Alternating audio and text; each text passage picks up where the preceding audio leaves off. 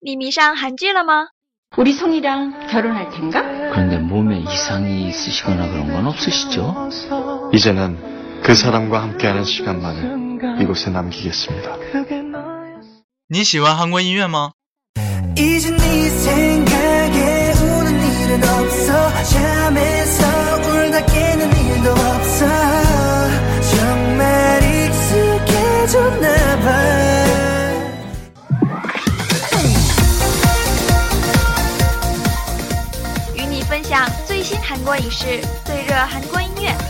还等什么呢？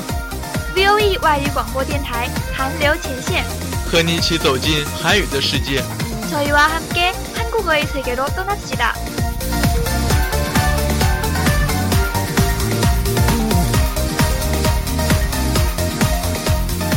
赶快加入我们吧！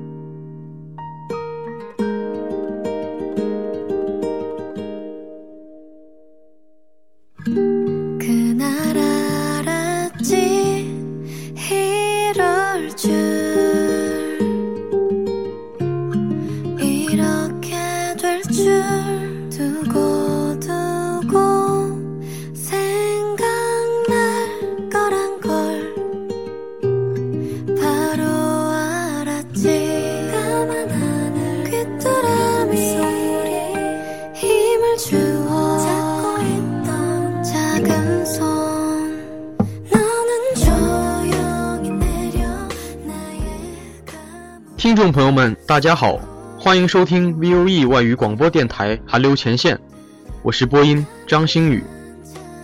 오늘 하루도 잘 보내셨나요? 我是播音金池。 그대로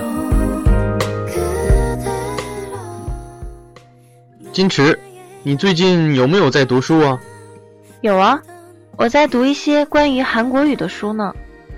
你的韩语都已经那么好了，竟然还在学啊？ 당연하지. 学无止境嘛。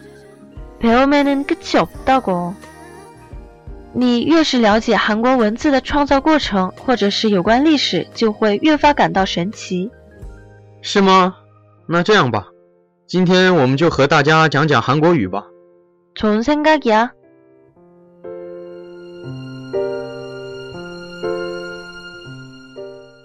那我们就先从韩文的发明开始说起吧。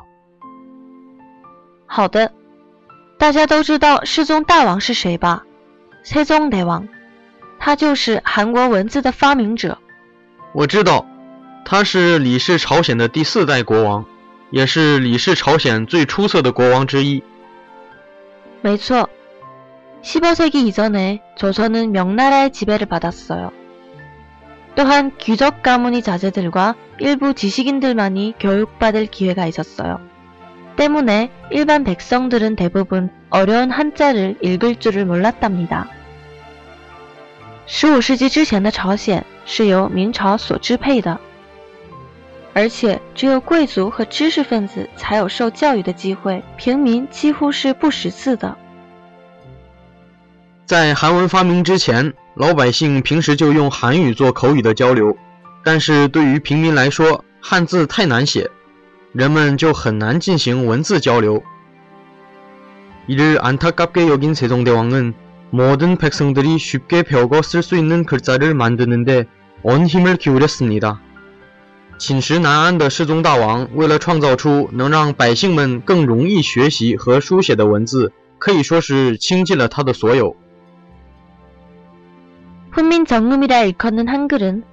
말 그대로 백성을 가르치는 바른 소리라는 뜻을 가지고 있는데요. 훈민정음이 창제 이유를 세종대왕은 이렇게 설명하고 있습니다. 나라의 말이 중국과 달라서 백성들이 나타내고 싶은 말이 있어도 바르게 나타내지 못하는 사람이 많다. 내 일을 딱하게 여겨서 새로 28자를 만들었으니 사람마다 쉽게 익혀서 편하게 사용하길 바랄 뿐이다. 라고 말입니다. 여기서 세종대왕이 백성들을 사랑하는 마음이 지극했다는 것을 알 수 있죠. 被称为训民正音的韩文，有着教导百姓的正确的声音的含义。 说到训民正音的创造理由，世宗大王是这样解释的：国之语音，异乎中国，与文字不相流通，故愚民有所欲言而终不得申其情者多矣。 禹为此泯然，心至二十八字，欲使人人一习，便于日用矣。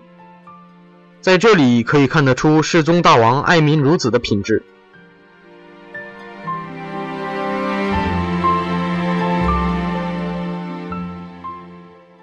韩国文字的创制原理借鉴了太极学说和阴阳五行学说。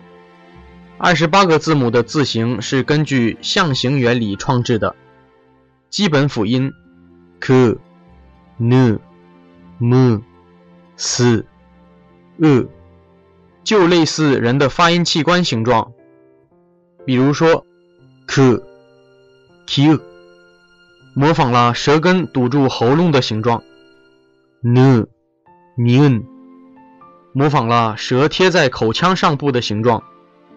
呃，硬，模仿了喉咙的形状。三个基本元音的形状类似于点、横、竖。点意味着太阳，也就是天。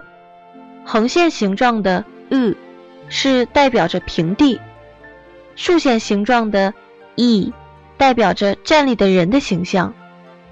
这三个字母是按世上万物生成的三才论和阴阳说创制的。在这八个基本表音字母的基础上，按照加笔画的原理，共创制了二十八个字母。而现在使用的是十四个辅音和十个元音，共计二十四个字母。其中十四个辅音分别是 g、n、d。日、木、不、四、日、子、次、克、特、普、赫。十个元音分别是啊、呀、哦、哟、哦、哟、 우。 유, 으, 이. 오늘은 여기까지. 今天就到这里了。感谢制作人严丹丽。通过今天的讲述，大家是不是对韩国字有了初步的了解了呢？最后为大家送上乐童音乐家的时间与落叶。我们下期节目再见。 붉게 물든 하 记